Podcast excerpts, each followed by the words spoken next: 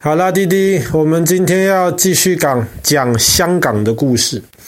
那香港有很多岛，那么香港因为有很多岛，所以这个地方其实很早以前，大家就认为这可能是一个很好的一个港口。当时英国人想要香港这个地方，就是看上这里的海岸线很曲折。弯弯曲曲，不是直的，而且很深，水很深，所以这是一个好港口的一个材料。但是在英国人之前很久，其实中国南方的人都已经发现香港的优势，这个地理上面的优势。所以呢，当时大概在两百多年前的时候，其实就有一批海盗。这些海盗，他们就充分的运用了香港地理位置的这个优势，然后在这个地方，嗯，可以说经营他们的生意吧，就这么讲吧。那么在两百年之前，有一个最有名的一个海盗，叫做张宝仔。张宝仔呢，他其实出生的时候很可怜。他很小的时候，他就被海盗抓走了。那么正常情况的话，他应该要很痛恨破坏他家庭、破坏他人生的这个海盗才对。但是呢，后来呢，海盗抓走了张宝仔之后呢，把张宝仔养大。张宝仔从小就在这种海盗的环境里面成长，后来他就非常的。非常的擅长于海盗这一门生意或者是生活方式，再加上张宝仔这个人呢，他其实有很多优点，比方说他其实很讲义气，他对朋友非常非常好，而且他不随便欺负别人的。那么第二个呢，是他其实功夫非常好。那知道当海盗这个生活其实是很危险的，那么常常可能会有一些警察甚至是军队要来追捕海盗，所以张宝仔就练了一身的好功夫。那第三个呢，是张宝仔这个人其实长得很帅，很好看，所以呢，后来把他养大的这个海盗离开世界以后呢，张宝仔就顺理成章的接了这个海盗首领的这个位置。那么，因为张宝仔这一群海盗呢，他们喜欢在船上面插一个红色的旗子，那么能够分辨谁是自己人，谁是自己人，所以他们的这一群海盗就被称为红旗帮。那么红旗帮在张宝仔的带领之下成长得很快啊！张宝仔当他势力最大的时候，整个中国南方，大概广东、香港这一带的海域都是张宝仔的势力范围，而且呢，他手下最多时候有六百艘船，大概两万到三万人。那这个其实不叫海盗，这个叫海军啦，六百艘船呐、啊，两三万人，你就知道张宝仔的这个生意做得多大。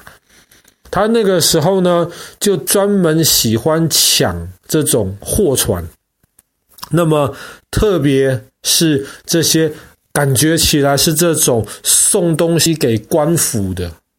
或者是这个外国人，特别是先讲澳门的时候，葡萄牙人的这些货船，那么每次抢到一批之后呢，张宝仔就会把这些钱分给他手下的这些海盗。那官府的人都很讨厌张宝仔，可是呢，民间穷苦的老百姓反倒都很喜欢张宝仔。因为张宝仔不但不会欺负他们，甚至有时候抢到多的一些食物，他会分给这些穷苦的这些老百姓。所以其实张宝仔有一点像是，比方说英国很有名的这个侠盗叫做罗宾汉，那么张宝仔就有一点像是海盗中的这个侠盗一样。可是呢，官府受不了了。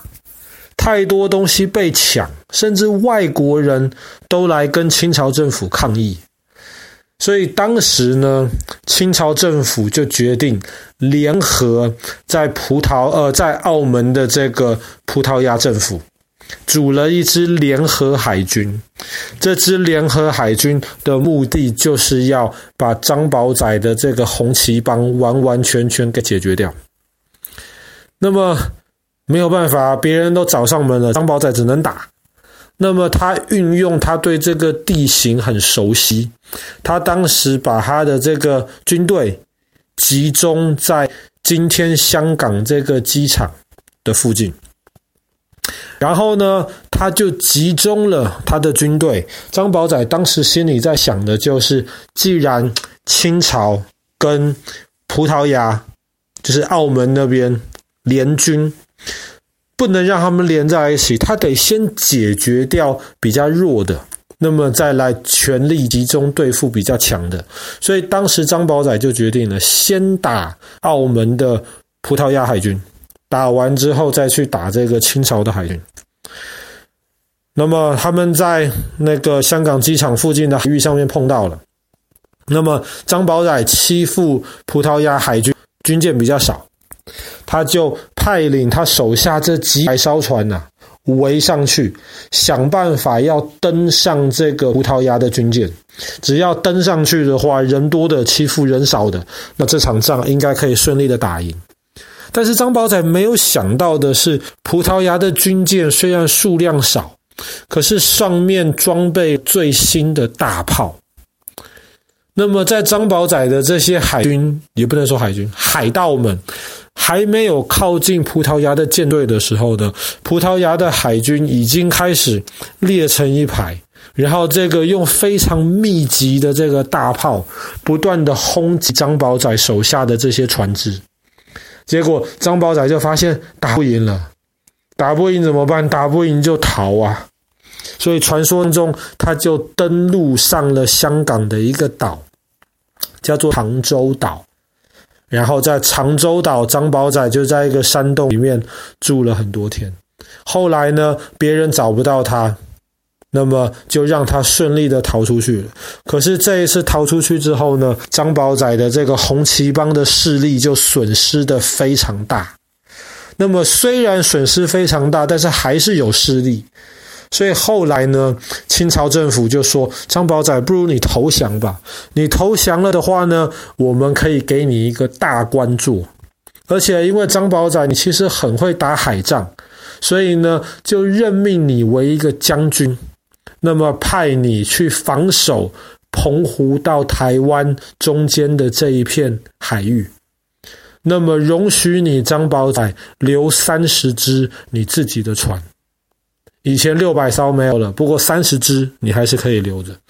那么后来张保仔看到了这个清朝政府的这个条件好像还不错，后来就答应了。所以张保仔就从一个政府最痛恨的海盗，变成了政府手下的一个海军的一个将官。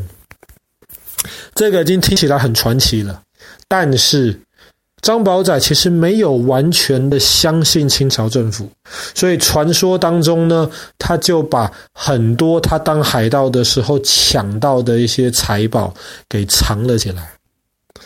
那么其中有一些很多人相信就被藏在了他当时在香港长洲这个岛上躲藏的这个山洞里面。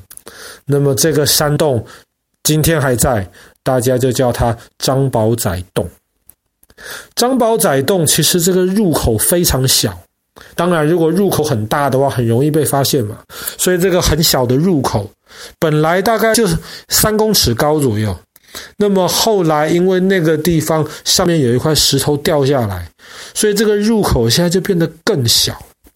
那么你从这个入口走进去，当然因为有很多观光客去参观，现在里面其实已经装了这个扶手，你要扶着扶手小心的下去。这洞里面很容易很潮湿，走下去里面以后呢，其实有几十公尺深。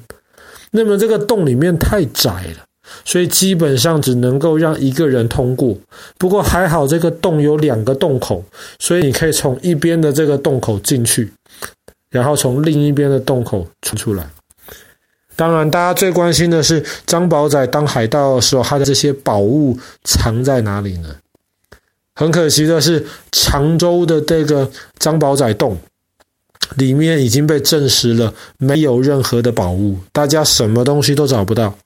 但是，除了常州之外呢，传说当中张宝仔在香港周围的这很多小岛，其实都有可能是他藏宝的地方。那么张宝仔的宝藏今天还没有被找出来，他又不可能海盗当了那么久，那么有势力，一点藏呃一点财宝都没有留下来。所以今天其实很多人还是很好奇，有没有哪一天张宝仔当时收藏的这些宝物，哪一天会重新被发现？那么也说不定。好了，那么我们今天的故事就讲到这边。香港，呃，香港长洲这个很有名的一个当地特色的观光景点——张宝仔洞。